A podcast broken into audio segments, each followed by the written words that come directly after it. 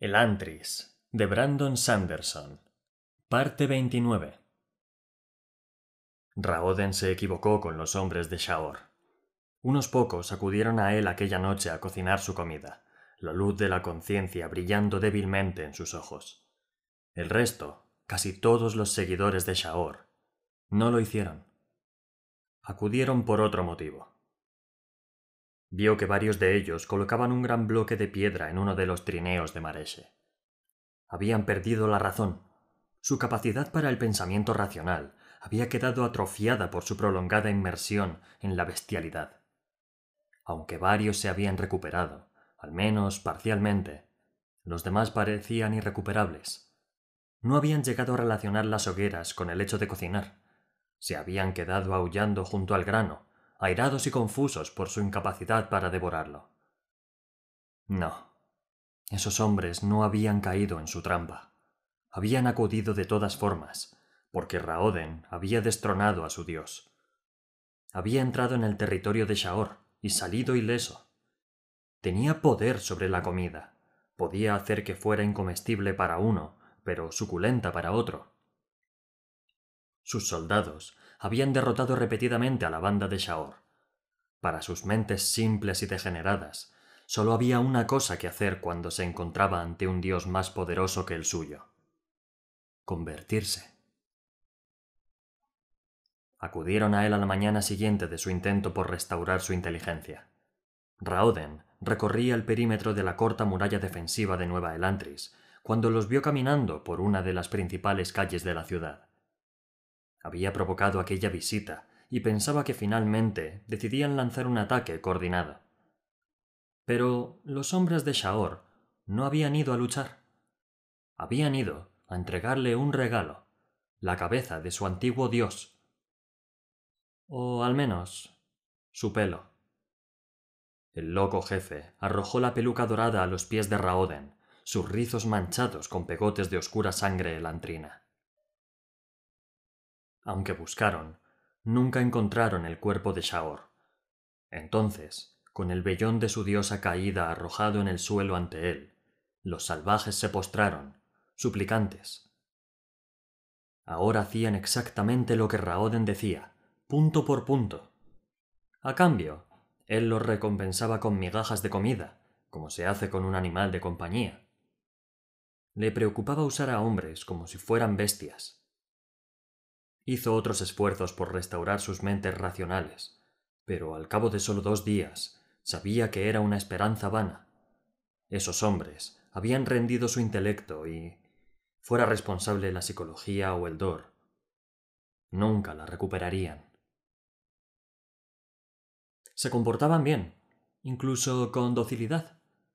El dolor no parecía afectarlos y realizaba cualquier trabajo, por denigrante o duro que fuese. Si Raoden les decía que empujaran un edificio hasta que cayera, cuando días más tarde los iba a buscar los encontraba aún apoyados contra la misma pared, las palmas apretadas contra la terca piedra. Sin embargo, a pesar de su aparente obediencia, Raoden no se fiaba de ellos.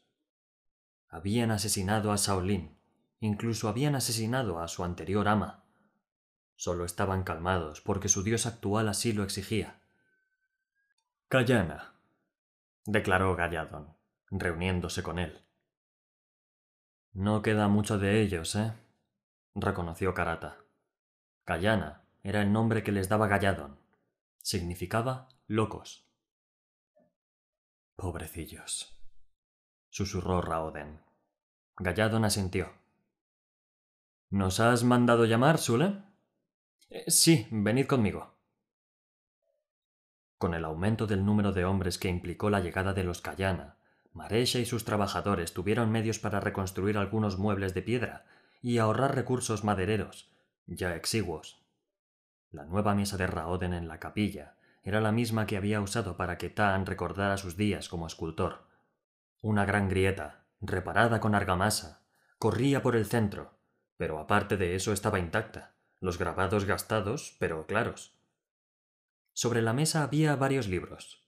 La reciente restauración de Nueva Elantris requería el liderazgo de Raoden, lo cual le dificultaba el acceso a la biblioteca oculta, así que se había traído varios ejemplares. La gente estaba acostumbrada a verlo con libros, y no se le ocurrió preguntar, aunque aquellos tomos aún tenían cubiertas de cuero. Estudió la Ahondor cada vez con más ansia. El dolor había crecido. A veces lo golpeaba con tanta ferocidad que Raoden se desplomaba, debatiéndose agónico. Todavía era manejable, pero a duras penas, e iba empeorando. Había pasado mes y medio desde su llegada, y dudaba que pudiera haber otro mes más. No veo por qué insistes en compartir con nosotros todos los detalles de la Ahondor, Sule, dijo Galladon, suspirando, mientras Raoden abordaba un tomo abierto. Apenas comprendo la mitad de las cosas que nos dices. Galladon, tienes que esforzarte por recordar estas cosas. No importa lo que digas, sé que tienes intelecto para ello. Tal vez, admitió Galladon, pero eso no significa que me guste. La Ahondor es tu afición, no la mía. Escucha, amigo mío. Sé que la Ahondor encierra el secreto de nuestra maldición.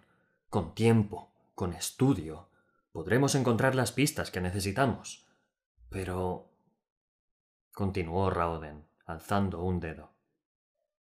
Si me sucediera algo, tiene que haber alguien que continúe mi trabajo. Galladon hizo una mueca. Estás tan cerca de convertirte en Oed como yo de Fjordel. Lo oculto bien. Eso no importa, dijo Rauden. Es una tontería no tener ayuda. Anotaré estas cosas, pero quiero que los dos oigáis lo que tengo que decir. Galladon suspiró. De acuerdo, Sule. ¿Qué has descubierto? ¿Otro modificador para aumentar el alcance de una ON? Raoden sonrió. No, esto es mucho más interesante. Sé por qué el Andris está cubierta de mugre. Karata y Galladon alzaron la cabeza. ¿De verdad? preguntó Karata, mirando el libro abierto.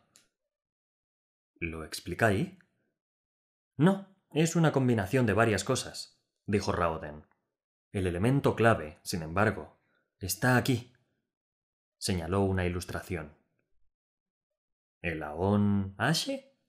Preguntó Galladon. Correcto, dijo Raoden.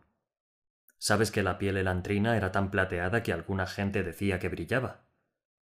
Lo hacía, contestó Galladon. No resplandecía, pero cuando mi padre entraba en, en una habitación, se podía ver su contorno. Bueno, el Dor era la causa, explicó Raoden. Cada cuerpo elantrino estaba conectado permanentemente con el Dor. El mismo enlace existía entre la propia Elantris y el Dor, aunque los sabios no saben por qué. El Dor imbuía a la ciudad entera, haciendo que la piedra y la madera brillaran como si una llama silenciosa ardiera en su interior. Debía de ser difícil dormir, comentó Karata. Se podía cubrir, dijo Raoden pero el efecto de la ciudad iluminada era tan espectacular que muchos elantrinos lo aceptaban como natural y aprendieron a dormir incluso con el brillo.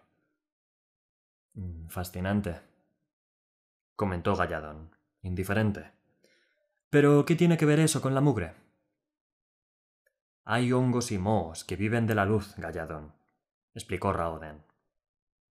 La iluminación del Dor era diferente de la luz normal y atraía un tipo diferente de hongo, al parecer, una fina película transparente crecía sobre la mayor parte de las cosas. Los elantrinos no se molestaban en limpiarla. Era prácticamente imperceptible y aumentaba el resplandor.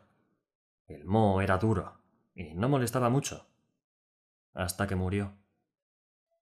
La luz desapareció, dijo Karata. Y los hongos se pudrieron, asintió Rauden.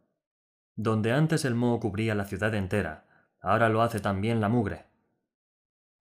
Bien, ¿y qué intentas decir? preguntó Galladon con un bostezo. Es otro hilo de telaraña, explicó Raoden. Otra pista sobre lo que pasó cuando golpeó el reod. Tenemos que trabajar hacia atrás, amigo mío. Solo estamos empezando a aprender los síntomas de un acontecimiento que tuvo lugar hace diez años.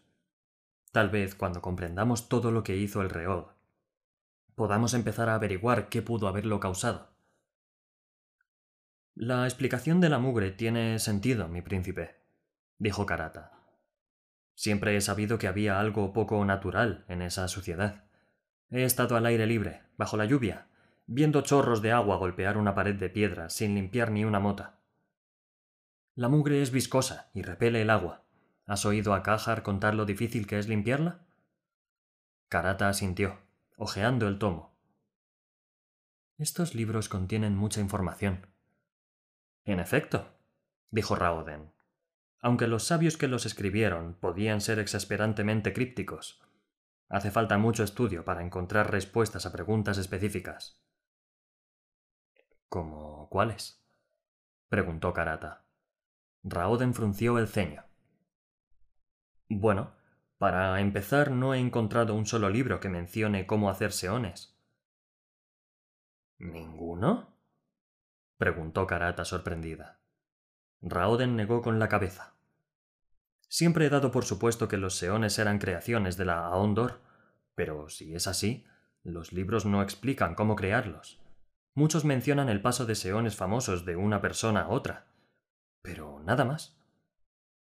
¿El paso? Preguntó Karata, con el ceño fruncido. Dar el seón a otra persona. Si tienes uno, puedes dárselo a alguien, o puedes decirle a quién debe ir y servir si te mueres. ¿Entonces una persona corriente puede tener un seón? preguntó ella. Creía que solo podían los nobles. Raoden negó con la cabeza. Todo depende del propietario anterior aunque no es probable que un noble pase su seón a un campesino, dijo Galladón. Los seones, como las fortunas, tienden a quedarse en la familia. ¿Colo? Karata hizo una mueca. Entonces, ¿qué pasa si el propietario muere y no le ha dicho al seón con quién tiene que ir? Raoden se quedó pensativo, se encogió de hombros y miró a Galladón. A mí no me mires, Sule, nunca he tenido un seón. No lo sé, admitió Raoden. Supongo que podría elegir a su próximo amo. ¿Y si no quiere? preguntó Karata. No creo que tuviera esa posibilidad. Hay algo entre los seones y sus amos. Están unidos, de algún modo. Los seones se vuelven locos cuando sus amos son alcanzados por la Shaod por ejemplo.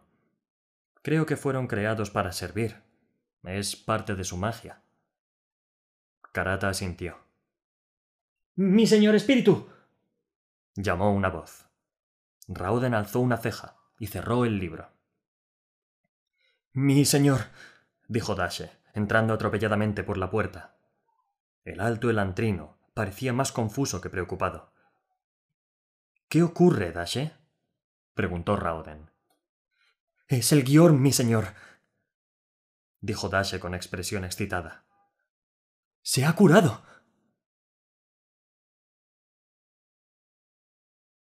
Mes y medio ya has destronado al rey, para que luego digan que no trabajas rápido, N. Las palabras de su padre eran joviales, aunque su rostro brillante mostraba cierta preocupación.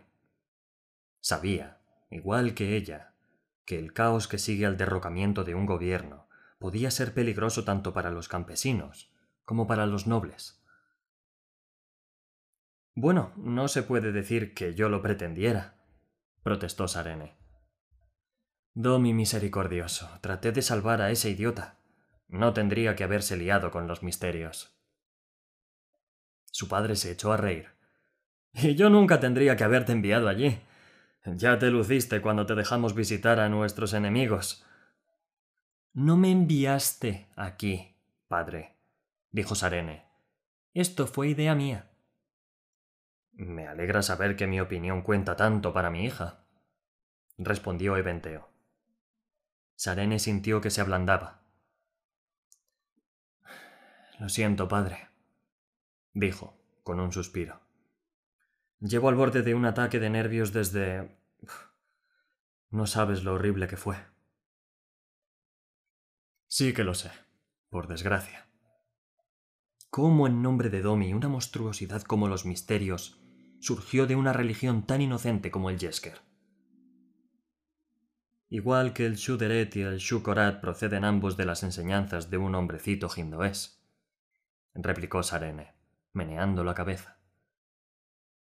Eventeo suspiró. Entonces, ¿Iadon ha muerto? ¿Te has enterado? Preguntó sorprendida Sarene. Envié unos cuantos espías nuevos a Arelon hace poco, N. No voy a dejar a mi hija sola en un país que está al borde de la destrucción sin por lo menos echarle un ojo. ¿Quién es? preguntó Sarene, curiosa. No hace falta que lo sepas. Tiene un seón, musitó Sarene. De lo contrario, no sabrías lo de Iadon. Se ahorcó anoche mismo. No voy a decírtelo, N, dijo Eventeo divertido. Si supieras quién es, inevitablemente decidirías apropiártelo para tus propios fines. Bien, dijo Sarene. Pero cuando todo esto acabe, será mejor que me digas quién es. No lo conoces. Bien, repitió Sarene, fingiendo indiferencia. Su padre se echó a reír. Bueno, háblame de Iadon. ¿Cómo en nombre de Domi consiguió una cuerda? Lord de Ondel debe de haberlo preparado, supuso Sarene, apoyando los codos sobre la mesa. El conde piensa como un guerrero, y esta era una solución muy eficaz. No tenemos por qué forzar una abdicación, y el suicidio ha devuelto algo de dignidad a la monarquía. Estamos sedientos de sangre hoy, ¿no, N? Sarene se estremeció. Tú no lo viste, padre. El rey no solo asesinó a esa muchacha, disfrutó haciéndolo. Ah, dijo Eventeo. Según mis fuentes, probablemente el duque Telri se haga con el trono. No si podemos evitarlo. Telri es todavía mucho peor que Iadon.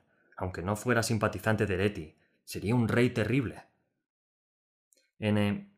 Una guerra civil no beneficiará a nadie. No llegaremos a eso, padre, prometió Sarene. No comprendes lo poco militarista que es este pueblo.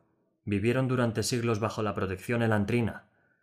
Creen que la presencia de unos cuantos guardias sobrados de peso en la muralla de la ciudad es suficiente para disuadir a los invasores. Sus únicas tropas pertenecen a la legión de Lord de Ondel, que ha ordenado que se congreguen en Cae. Puede que consigamos coronar a Royal antes de que nadie se lo piense dos veces. ¿Estáis unidos a su favor, entonces? Es el único bastante rico para desafiar a Telri, explicó Sarene. No me ha dado tiempo de destruir el necio sistema de títulos por dinero de Iadon. La gente está acostumbrada a eso, y vamos a tener que utilizarlo. Por el momento. Llamaron a la puerta, y acto seguido entró una criada con una bandeja de comida. Sarene había vuelto al palacio después de pasar solo una noche en la mansión de Royal, a pesar de la preocupación de sus aliados. El palacio era un símbolo, y esperaba que le prestara autoridad. La criada dejó la bandeja sobre la mesa y se marchó. ¿Es el almuerzo? Su padre parecía tener un sexto sentido en lo referente a la comida. Sí, contestó Sarene, cortando un trozo de pan. ¿Está bueno? Sarene sonrió. No deberías preguntar, papá. Solo conseguirás ponerte nervioso. Eventeo suspiró. Lo sé. Tu madre tiene una nueva manía. Sopa de hierbas raguisa. ¿Está buena? preguntó Sarene. Su madre era hija de un diplomático teoiso y había pasado casi toda su adolescencia en Gindo.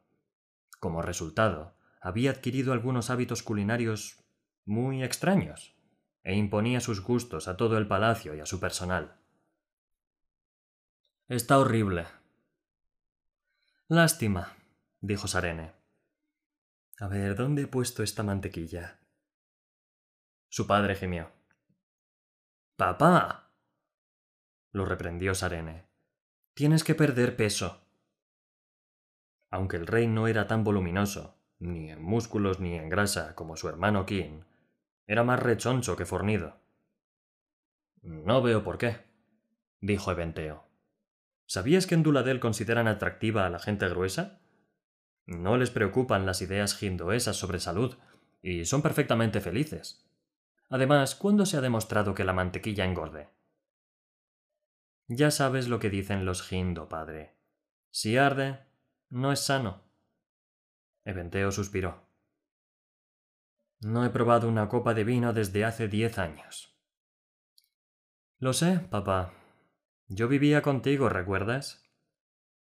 Sí, pero a ti no te hacían mantener el alcohol a raya. Yo no estoy gorda, señaló Sarene. El alcohol arde. Y la sopa de hierba raguisa, replicó Eventeo, levemente irritado. Al menos si se seca. Lo probé. Sarene se echó a reír. Dudo que mamá se tomara muy bien tu pequeño experimento. Me dirigió una de sus miradas. Ya sabes cómo es. Sí, dijo Sarene, recordando los rasgos de su madre. Había pasado demasiado tiempo en misiones diplomáticas en los últimos años para sentir añoranza del hogar. Pero hubiese sido agradable estar de vuelta sobre todo considerando la interminable serie de sorpresas y desastres que habían tenido lugar en las semanas precedentes. Bien, N. Tengo que celebrar una audiencia, dijo su padre por fin. Me alegro de que de vez en cuando te acuerdes de llamar a tu pobre padre, sobre todo para hacerle saber que has derrocado a un gobierno entero. Ah, eh, una cosa más. En cuanto nos enteramos del suicidio de Iadon, Seinalan fletó uno de mis barcos más veloces y puso rumbo a Aredon. Llegará dentro de unos días.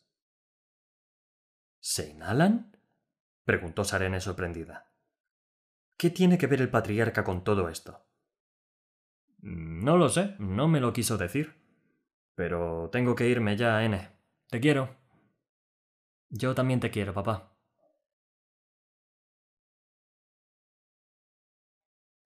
Nunca he visto al patriarca, confesó Royal desde su asiento en el comedor de King. ¿Es como el padre Omin? No, contestó Sarene categórica. Seinalan es un egoísta pagado de sí mismo con suficiente orgullo para que un Deretti parezca humilde a su lado. ¡Princesa! exclamó indignado Eondel. Estás hablando del padre de nuestra iglesia. Eso no significa que tenga que gustarme, el rostro de Eondel se puso blanco mientras buscaba por instinto el colgante de la Onomi que pendía de su cuello. Shuden mantuvo prudentemente la boca cerrada. Sarene hizo una mueca. No tienes que espantar el mal de ojo, Eondel. No voy a rechazar a Domi porque haya puesto a un idiota a cargo de su iglesia. Los idiotas también tienen derecho a servir. Eondel volvió los ojos hacia su mano. Entonces la bajó avergonzado. Royal, sin embargo, reía suavemente para sí. ¿Qué? exigió saber Sarene. Es que estaba meditando algunas consideraciones, Sarene, dijo el anciano con una sonrisa. Creo que no he conocido a nadie, hombre ni mujer, con unas opiniones tan extremas como las tuyas. Entonces has vivido toda la vida en una torre de marfil, mi duque, le informó Sarene. ¿Dónde está Lukel, por cierto? La mesa de King no era tan cómoda como el estudio de Royal, pero por algún motivo todos se sentían como en casa en el comedor de King, mientras la mayoría de la gente añadía detalles personales a su estudio o su recibidor. El amor de King era su comida, y el comedor era el lugar donde compartía su talento. La decoración de la habitación, recuerdos de viajes, desde hortalizas secas a una gran hacha de adorno, era reconfortantemente familiar. Nunca se discutía. Todos acudían de modo natural a esa habitación cuando se reunían. Tuvieron que esperar un poco más hasta que Lukel, finalmente, decidió regresar. Al cabo de un rato, oyeron la puerta abrirse y cerrarse, y el rostro amistoso de su primo asomó por la puerta. Y Kin lo acompañaban. ¿Bien? preguntó Sarene. Telri definitivamente intenta hacerse con el trono, informó Lukel. No con mi legión apoyando a Royal, dijo Eondel. Por desgracia, mi querido general, dijo Ahan, tomando asiento. Tu legión no está aquí. Apenas tienes una docena de hombres a tu disposición. Son más de los que tiene Telri, señaló Sarene. Ya no, respondió Ahan. La guardia de Elantris ha dejado sus puestos para acampar ante la mansión de Telri. Eondel bufó. La guardia no es más que un club para hijos segundones que quieren dárselas de importantes. Cierto, dijo Ahan. Pero hay más de seiscientas personas en ese club. Al cincuenta por ciento de posibilidades, incluso yo lucharía contra tu legión. Me temo que el equilibrio de poder se ha decantado en favor de Telri. Esto es malo, reconoció Royal. La mayor riqueza de Telri era un problema antes. Pero ahora. Tiene que haber un modo, dijo Lukel. No veo ninguno, confesó Royal. Los hombres fruncieron el ceño, sumidos en sus pensamientos. Sin embargo, todos llevaban dos días sopesando ese mismo problema. Aunque hubieran tenido la ventaja militar, los otros aristócratas hubiesen vacilado a la hora de apoyar a Royal, que era menos rico. Mientras Arene los iba estudiando uno por uno, sus ojos se posaron en Shuden.